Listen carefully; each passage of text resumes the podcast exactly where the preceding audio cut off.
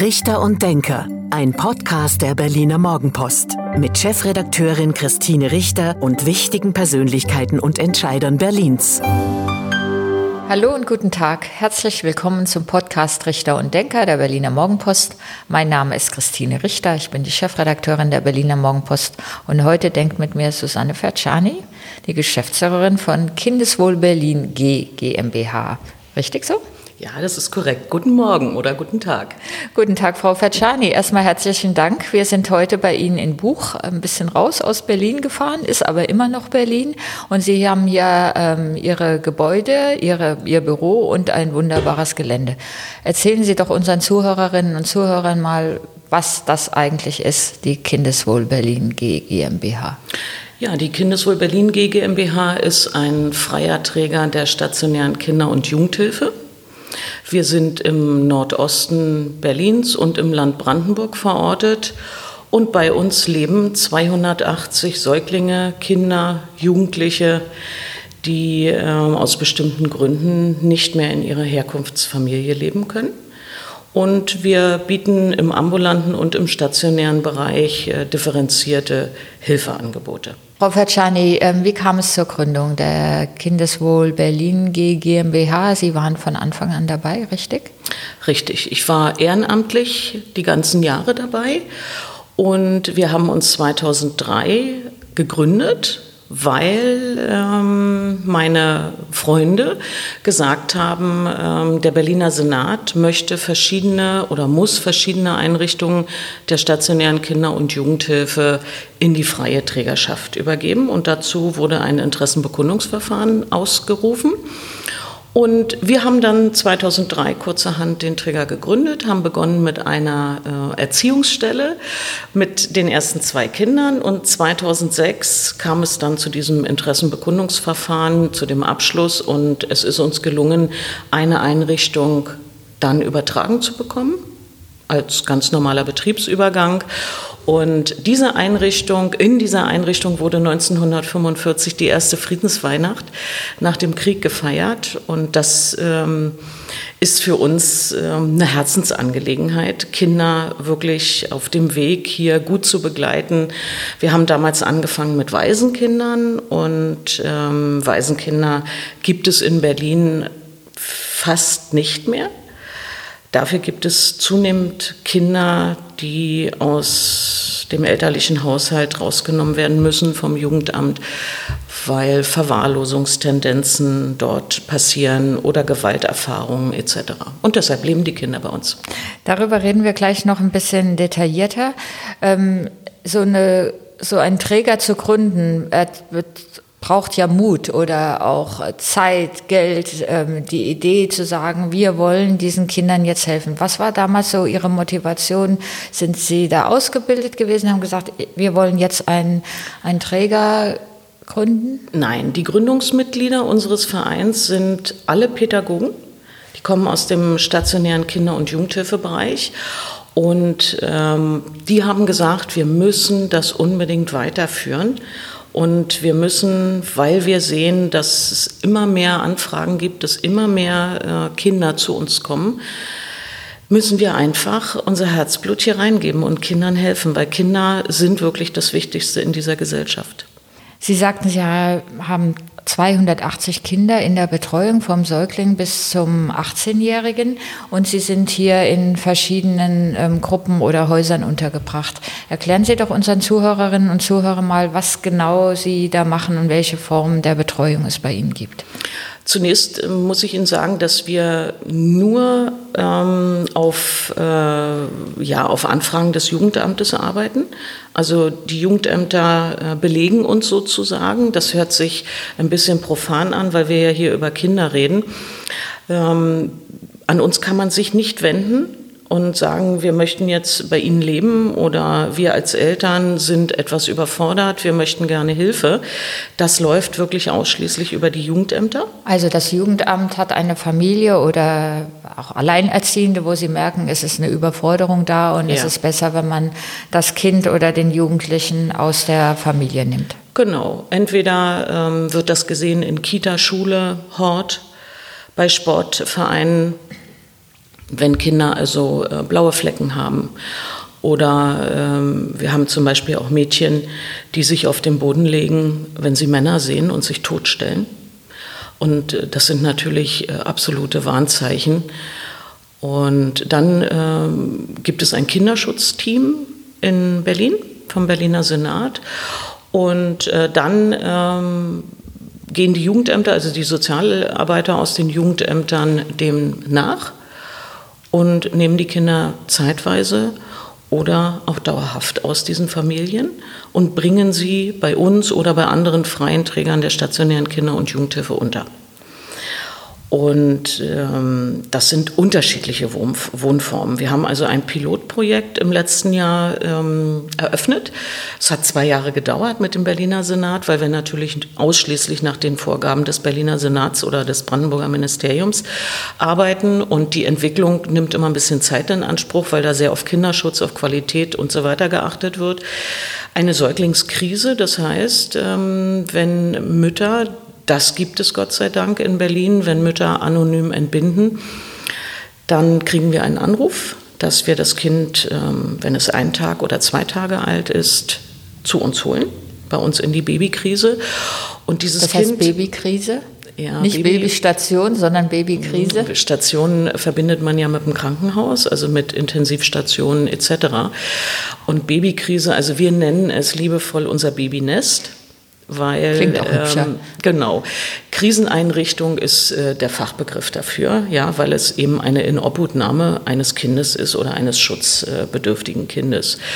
Ja, und dann äh, hat dieses Baby manchmal gar keine Familie und gar keinen Namen und gar nichts. Es hat ein, als einziges, wenn es auf die Welt kommt, ein Geburtsdatum und eine Nummer. Und dann geht die Prozedur los, dass wir also mit den Jugendämtern, mit Vormündern, möglicherweise mit Gerichten dann äh, für die Zukunft des Kindes sorgen, weil unsere Babykrise oder unser Babynest nur temporär für die Aufnahme, äh, bis eben die Folgeeinrichtung gefunden wie, ist. Sorgt. Wie schnell wird so ein Säugling dann vermittelt? Wir haben Säuglinge, die sind bei uns schon von Anfang an. Die sind also keine Säuglinge mehr. Das geht manchmal nicht so schnell. Wir haben aber auch große Erfolge, weil wir ja viel Elternarbeit machen und weil äh, die Rückführung in den elterlichen Haushalt wirklich auf Platz 1 steht indem wir eben Elternarbeit machen und die Kinder zurückführen konnten. 33 Prozent ungefähr sind das, weil die Mutter vielleicht alleinerziehend ist und äh, für einen Zeitraum nicht in der Lage war, sich um ihr Kind zu kümmern. Und wenn man mit dieser Mutter arbeitet, dann äh, besteht die Möglichkeit, dass sie ihr Baby zurückbekommt. Oder wir finden nach drei bis ja, maximal zwölf Monaten, so sagt unser Vertrag, eine Pflegefamilie, oder eine andere Einrichtung. Manchmal ist es auch so, dass die Kinder dann bei uns in, der, in den Kleinkindgruppen dauerhaft Doch schon bleiben. dauerhaft bleiben. Ja. Ähm, findet sich, lassen Sie uns mal bei dem Beispiel bleiben, anonyme Geburt, da kann man das Kind ja nicht zurückgeben, weil man gar nicht weiß, wer die Mutter ist oder woher es kommt. Ähm, findet, finden sich denn noch Adoptiveltern heutzutage? Selten. Warum? Warum selten? Die Frage kann ich Ihnen so gar nicht beantworten. Ähm, es sind unwahrscheinlich hohe Hürden an Adoptiveltern. Es ist einfacher, eine Pflegefamilie zu sein, als ein Kind zu adoptieren. Mhm. Warum das so ist, da müssten wir den Berliner Senat und die Verantwortlichen dafür fragen. Und Kinder, die ähm, auch dann schon im Säuglings- oder Babyalter zu Ihnen kommen, die dann bei Ihnen bleiben, auch über so eine lange Zeit, ähm, ist das gut für die kleinen Würmchen, größeren Kerlchen? Ja, das kann ich aus tiefstem Herzen sagen. Und ein Wunsch wäre vielleicht von diesem Stigma Kinderheim wegzukommen. Das sind keine schmuddeligen Kinderheimkinder, sondern diese Kinder sind ganz normale Kinder, die einen besonderen Hilfebedarf haben, den sie von ihren Eltern nicht bekommen haben. Wie wachsen die denn auf? Wachsen die dann mit anderen Kindern in einer Art Familie auf? Haben die eine 24-Stunden-Betreuung? Wie organisieren Sie das hier? Das findet statt bei uns in Wohngruppen. Und die Wohngruppen intensiv sind bei uns belegt mit maximal sieben Kindern. unterschiedlichen Alters. Wir haben also Wohngruppen intensiv ab drei Jahren, wir haben Wohngruppen intensiv ab sechs Jahren und wir haben die Kleinkindgruppen, die, äh, da haben wir ein Aufnahmealter von 0 bis 6. Und da haben wir sechs bis maximal sieben Kinder in einer Gruppe. Und, und die sind dann alle gleich alt? Mm, nein, oder, oder 0 bis 6. Mhm. 0 bis 6. Das mhm. ist ja die große Herausforderung für unsere Erzieher und Erzieherinnen, die im 24-Stunden-Dienst arbeiten. Wir haben eine Krankenschwester, wir haben äh, Stellenanteile einer Hauswirtschaftskraft, die also kocht und sauber macht und äh, einkauft und unsere Kinder ja liebevoll äh, betütelt, sage ich mal so gerne. Und ähm, ja, die Erzieher sind meistens alleine im Dienst. Und wenn Sie sich vorstellen, dass Sie mit sechs bis sieben Kindern unterschiedlichen Alters alleine im Dienst sind, dann ist das schon eine Herausforderung. Und diese Wohngruppen sind alle hier auf dem Gelände in Buch? Nein, wir haben 40 verschiedene Standorte. Wir haben Standorte hier in Buch. In Buch sind insgesamt momentan 96 Kinder von uns in unterschiedlichen äh, Wohnformen untergebracht. Wir haben äh, Leistungsangebote oder Gruppenangebote in Weißensee, in Marzahn, in Hellersdorf und dem Land Brandenburg. Also vor allen Dingen auf den Nordosten der Stadt ähm, genau. konzentriert. Ähm, Sie hatten gesagt 280 Kinder. Wie viele ähm, Mitarbeiter haben Sie denn? Im Moment haben wir 241 Mitarbeiter und Mitarbeiterinnen. Na, das ist ja dann fast eine 1 zu 1 Betreuung für die Kinder. Von den 241 Mitarbeitern sind nicht alles äh, Pädagogen, sondern ähm, da ist ein Teil Verwaltung. Also wir haben elf Kolleginnen und Kollegen in der Verwaltung, Personalabteilung, Buchhaltung etc. Dann haben wir da wir fünf Bereiche haben, fünf Bereichsleiter.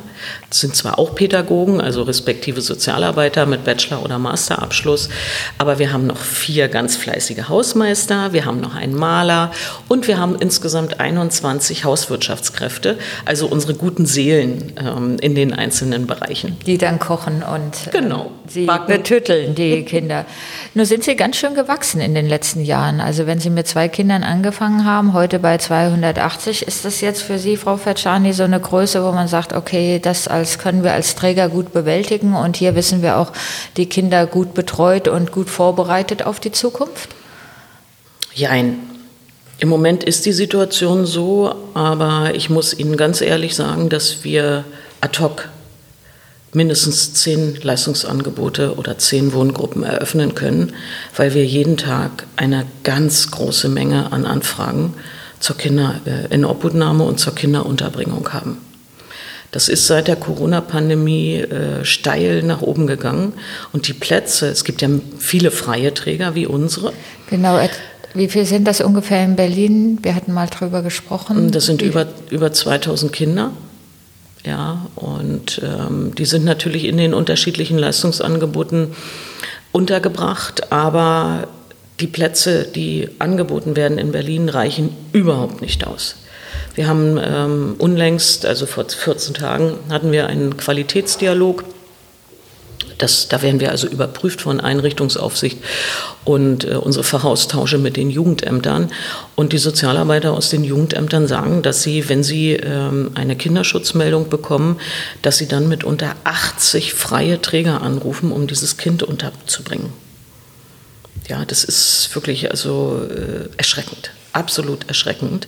Und für uns. Äh, und dann gelingt es irgendwann? Also dann gibt es dann doch den Platz für die. Es Kinder? gibt den Kindernotdienst in Berlin. Ähm, aber da können die Kinder niemals dauerhaft bleiben.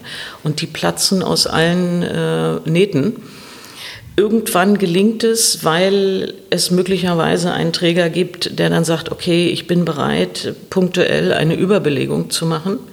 Aber das steht und fällt mit dem Fachpersonal. Und wenn ich kein Personal habe, kann ich keine Kinder betreuen. Ich kann die Kinder ja nicht an die Decke hängen. Das sollte man auch nicht tun. So ist das heißt, Sie hatten auf die Frage gesagt, jein. Also planen Sie doch noch ähm, weitere Gruppen, um helfen zu können? Wir müssen weitere Gruppen planen. Wir möchten das auch. Das steht und fällt mit den Immobilien und es steht und fällt mit dem Fachpersonal. Wenn wir jetzt unsere ganzen Aktionen, die wir auf den Weg gebracht haben seit dem vergangenen Jahr, wenn die von Erfolg gekrönt sind und äh, wir den einen oder anderen Mitarbeiter bekommen, dann äh, ist das wieder möglich. Aber leider sind die Vermieter in Berlin nicht immer so gerne bereit, an uns zu vermieten. Also jetzt an eine Wohngruppe mit beispielsweise sechs Kindern genau. und dann der Betreuerin, der Erzieherin oder dem Erzieher, ähm, sagen die lieber, nee, nehme ich lieber einen anderen Mieter. Genau. Obwohl wir ganz normal ortsübliche Miete bezahlen. Das bekommen wir auch finanziert in unseren Kostensätzen. Aber die Vermieter sagen dann, i Kinderheim oder so eine große Kindergruppe, das möchten wir nicht. Und haben Sie denn da eher Möglichkeiten? Es gibt ja landeseigene Wohnungsbaugesellschaften, die ja dem Land auch verbunden sind. Sie bekommen vom Senat ihre Finanzierung, also man weiß auch, das ist dann sicher. Sind die denn offener für? Ähm, die sind offener, ja. Wir haben äh, zwei äh, in Berlin, die mit uns sehr gut kooperieren. Aber der Wohnungsmarkt ist der Wohnungsmarkt in Berlin, ja. Bekanntlich gerade freie Wohnungen sind eine Mangelware. Genau. Nochmal zurück. Ähm, Sie sagten, das ist so steil angestiegen, dass die Jugendämter sich melden und sagen, wir müssen Kinder oder auch Jugendliche aus den Familien nehmen. Was, ähm, was ist da passiert? Was, ähm, was hören Sie da von den Jugendämtern? Sie kennen ja auch die Kinder, die Sie aufnehmen. Was ist das, Ihre Not? Die Not äh, sind in der Tat äh, Gewalterfahrungen. Und Gewalterfahrungen sind nicht nur Schläge, sexueller Missbrauch, sondern das sind eben auch Verwahrlosungen oder emotionale Gewalt. Wenn es, äh, wir haben Geschwisterkinder aufgenommen, fünf, und die Fünfjährige war für die kleineren Geschwister, darunter ein Säugling, fast wochenlang alleine zuständig. Das, das, Sie können sich das nicht vorstellen, was das mit Kindern macht. Das ist unglaublich. Und die Eltern waren suchtabhängig oder nicht zu Hause? Genau. Ja, mhm. oder hatten teilweise auch selber äh, Erkrankungen, psychische Probleme, trauen sich nicht, äh, sich Hilfe zu suchen. Das geht gar nicht darum, dass man Eltern verdammt, ähm, sondern dass Eltern, die sagen, ich kann das im Moment nicht, weil ich mit Homeschooling während der Corona-Pandemie äh, überfordert war, weil äh, der Arbeitgeber Druck macht, weil, weil, weil. Da gibt es tausende von Gründen. Oder ähm, Familiensituationen entstehen, wo ein Todesfall ist, wo man äh, psychisch vielleicht äh, selber gar nicht in der Lage ist, äh, gerade auszugucken. Wenn diese äh, Eltern zum Jugendamt kommen und sagen, ich brauche Hilfe, dann ist das wirklich wichtig und dann können wir richtig gut helfen. Aber es gibt natürlich auch Eltern, die psychisch krank sind, die sich nicht trauen, Hilfe zu suchen. Ja, ich nenne da nur Begriffe wie Borderline-Störungen etc. Die, die finden den Weg nicht. Und wir sind abhängig davon, dass die Gesellschaft hinguckt, dass man das sieht. Und da geht es nicht um, um so eine Anschwärz-Methodik, äh, sondern da geht es darum, denjenigen anzusprechen und zu sagen, komm, ich helfe dir, ich sehe das. Und nicht, ich weiß es besser als du und deshalb, sondern einfach Hilfe geben, Hilfe anbieten. Das ist essentiell in dieser doch immer egoistisch werdenden Welt. Betrifft es nur bestimmte Schichten, die, ähm, wo, die, wo es den Kindern schlecht geht und man dann eben übers Jugendamt sie rausnehmen muss? Oder geht das bei uns in Berlin quer durch alle Gesellschaftsschichten? Das geht quer durch alle Gesellschaftsschichten. Äh, das wird man nicht glauben, aber es ist so, ähm, dass gerade bei Gewalt, also damit meine ich wirklich äh, körperliche Gewalt, wir arbeiten dort äh, mit äh, Frau Dr. Ezold aus der Gewaltschutzambulanz zusammen und wir kooperieren mit ihr. Sie ist auch ähm, glücklicherweise ähm, Dauergast auf unseren Fachtagen. Und sie berichtet darüber, dass Kinder mit Verbrennungen kommen, Kinder mit Knochenbrüchen kommen, Kinder mit Schütteltrauma kommen. Ähm, und das sind nicht äh, die Gesellschaftsschichten äh, der unteren Klasse, sondern das zieht sich wirklich durch die gesamte Gesellschaft. Wenn Sie das Beispiel nehmen mit den fünf Kindern, die aus einer Familie genommen werden und vielleicht in dem Fall die Eltern sogar gesagt haben, wir sind überfordert, ähm, helft uns, so geht es nicht weiter. Ähm, ist denn dann Ihr Ziel, dass die Kinder irgendwann wieder zurück zu, zu den Eltern kommen? Also arbeiten Sie hier bei Kindeswohl Berlin auch mit den Eltern? Ja, sehr viel. Es gibt bei uns Elternberaterinnen, die ganz speziell auch dafür ausgebildet sind, mit Eltern oder zu Eltern erstmal einen Zugang sich aufzubauen. Ja, oftmals ist es so, dass ähm, die Eltern in so eine, einem Konkurrenzdenken zu unseren Erziehern laufen. Warum ist mein Kind da untergebracht und dieser Erzieher ist gar nicht besser als ich, der kann gar nicht besser sein als ich. Die haben also, die kommen mit einem riesen Rucksack und das muss man mit den Eltern erstmal entpacken. Und das können unsere äh, Betreuerinnen aus den Wohngruppen gar nicht leisten. Die sind für die Kinder zuständig und parallel gibt es also Elternberaterinnen dazu. Und in diesem einen speziellen Fall haben wir es wirklich geschafft, durch ähm, langfristige äh, Zusammenarbeit, dass die Mutter sich von dem gewaltbereiten ähm, Vater getrennt hat und dass die Kinder jetzt wirklich ab und zu beurlaubt werden können zu ihr. Da sie aber selber erkrankt ist, ähm, ist eine Rückführung im Moment ausgeschlossen. Aber sie besucht die Kinder, sie holt die Kinder teilweise von der Schule ab, bringt sie in unsere Einrichtung und verbringt Nachmittage, Hausaufgaben etc. mit den Kindern. Und das ist äh, sehr, sehr schön, wenn wir diese Bindung schaffen können. Wie erleben die Kinder das denn in der Schule? Werden die komisch angeguckt, weil sie nicht aus einer funktionierenden Familie, sondern aus einer Wohngruppe aus Buch kommen? Da könnte ich jetzt sagen, ja. Ich sage auch ja. Allerdings sind nicht die Kinder der Klasse die Ursache, sondern mitunter leider die Lehrkräfte. Ich habe die, persönlich die Erfahrung gemacht, dass es äh, Schulen gibt, äh, die wissen, dass die Kinder von uns kommen und dann wird auf die Kinder ganz besonders geachtet. Und dann wird eben gesagt. Was ja erstmal gut ist, wenn die dann besonders äh, beachtet werden. Das weiß ich nicht, ob das gut ist. Der Lehrer muss auf jedes Kind gucken. Und Kinder, die bei uns untergebracht sind, sind ja keine schlechteren oder besseren Kinder als die anderen Kinder, die aus einer möglicherweise behüteten Familie kommen. Ja. Wir bekommen schneller Kinderschutzmeldungen, weil die Lehrkräfte mitunter überfordert sind. Natürlich sind unsere Kinder auffällig. Die haben auch einen riesen Rucksack. Wissen Sie, die haben eine Gewalterfahrung gemacht. Die haben absolute Probleme, selbstbewusst zu sein. Ja, und wenn man selber nicht von seinen Eltern diese, diesen Schutzmechanismus mitbekommt oder gelehrt bekommt, ähm, dass man sich auch mal durchsetzen kann oder dass man mit guten Leistungen auch punkten kann, äh, dann fallen diese Kinder mit Auffälligkeiten, mhm. das wird dann besonders deutlich, dass sie Stühle schmeißen oder äh, bestimmte Sachen kaputt machen. Und dann greift das natürlich auf die Klassenkameraden über, die dann sagen, na sag mal, äh, was ist er denn für einer? Oder was ist sie denn für eine? Und dann setzt die Prozedur an, dass man dann äh, erkennt, dass diese Kinder eben nicht aus der Familie kommen. Und das ist äh, schade, weil ähm, man kann mit diesen Kindern genauso arbeiten. Aber wir kriegen dann leider oftmals Kita-Suspendierung wir kriegen Schul, also dass die Kinder nicht beschulbar sind oder dass die Kinder nur eine Stunde am Tag beschulbar sind. Und das bei einer Schulpflicht in Deutschland, das, das ist eigentlich für uns No-Go. Was machen Sie denn dann? Beschulen Sie dann hier? Ähm, nein, das dürfen nein. wir nicht. Wir haben ja keine Lehrer. Wir haben überlegt, ob wir eine Inhouse-Schule für speziell äh, diese Kinder gründen. Aber da liegen die Hürden so hoch, und das finanzielle Risiko für uns als Träger ist im Moment nicht absehbar, weil wir Lehrer anstellen müssen. Und wir wissen ja nicht, haben wir Kinder, die nicht beschulbar sind? Oder können wir mit Kindern, die temporär nicht beschulbar sind, können wir die wieder auf diesen Weg bringen?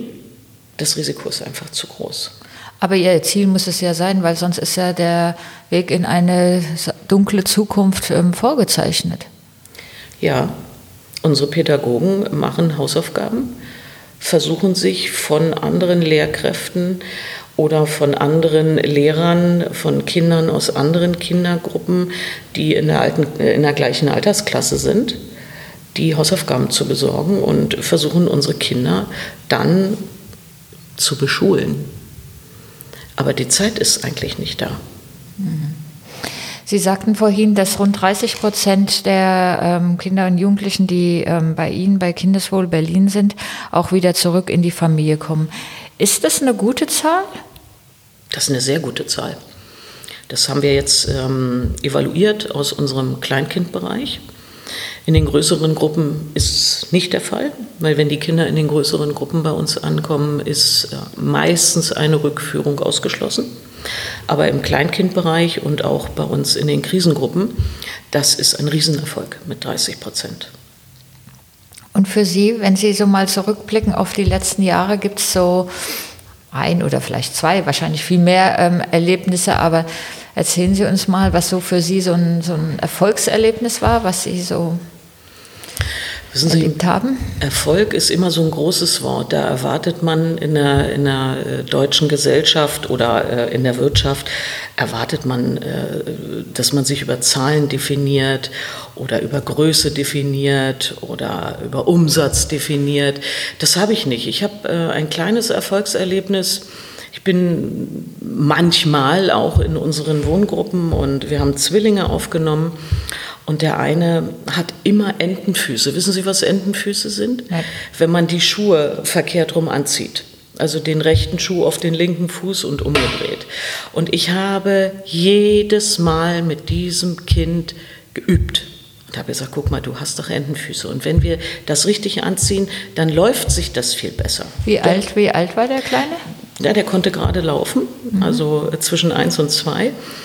Und irgendwann bin ich an dem Haus vorbeigelaufen und da rief der raus, Vergeni, Vergeni. Ich weiß nicht, warum die mich nicht mit dem Vornamen rufen, aber irgendwie hat sich das bei diesen Kindern so eingeprägt. Guck mal, guck mal, guck mal, ich habe keine Entenfüße und kommt freudestrahlend auf mich zugelaufen. Das war für mich wirklich, also das war ein Erfolg. Nicht, dass das Kind die Schuhe richtig trug, sondern dass dieses Kind gesagt hat, guck mal, was ich kann, guck mal, wer ich bin. Ich bin gut, ich bin ein toller Junge. Das war für mich ein Riesenerfolg. Das meinte ich. So ein Erfolgserlebnis wollte ich erzählt bekommen.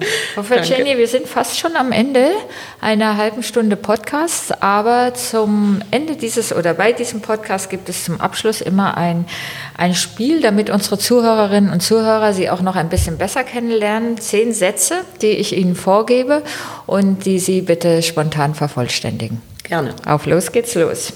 An den Berlinern mag ich. Das große Herz mit der großen Schnauze. Buch bedeutet für mich, also hier der Standort Buch, Berlin Buch bedeutet für mich. Ein kleines Stück Heimat. Hier sind wir angekommen und verortet. Kinder brauchen vor allem Liebe und Respekt. Kennenlernen würde ich gerne einmal. Den Dalai Lama. Mein Lieblingsort in Berlin ist? Berlin. Nein, ähm, ich glaube der faule See. Da kann ich zur Ruhe kommen. Vom Berliner Senat wünsche ich mir?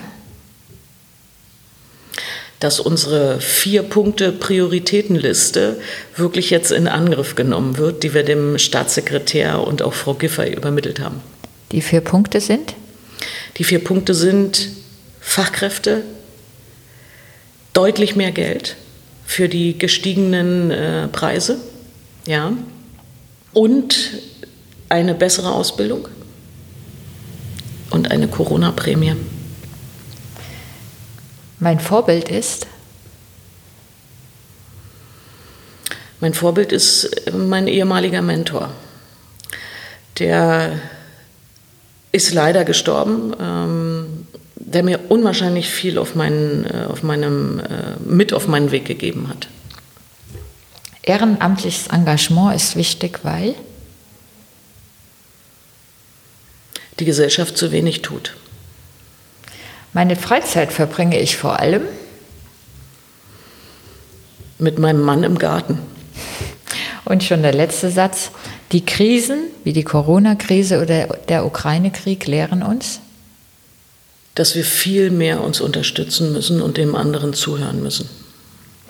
Frau Fatschani, das war der Podcast Richter und Denker der Berliner Morgenpost. Mein Name ist Christine Richter, ich bin die Chefredakteurin der Berliner Morgenpost und heute hat mit mir gedacht Susanne Fatschini, die Chefin oder Geschäftsführerin von Kindeswohl Berlin GmbH. Vielen Dank. Ich danke. Das war Richter und Denker. Vielen Dank fürs Zuhören. Schalten Sie nächste Woche wieder ein zu einer neuen Folge mit Berliner Morgenpost-Chefredakteurin Christine Richter.